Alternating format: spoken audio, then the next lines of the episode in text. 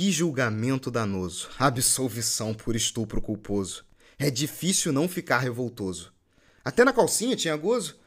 O caso é estranho demasiado. Parece que estava tudo armado, promotor, juiz e advogado.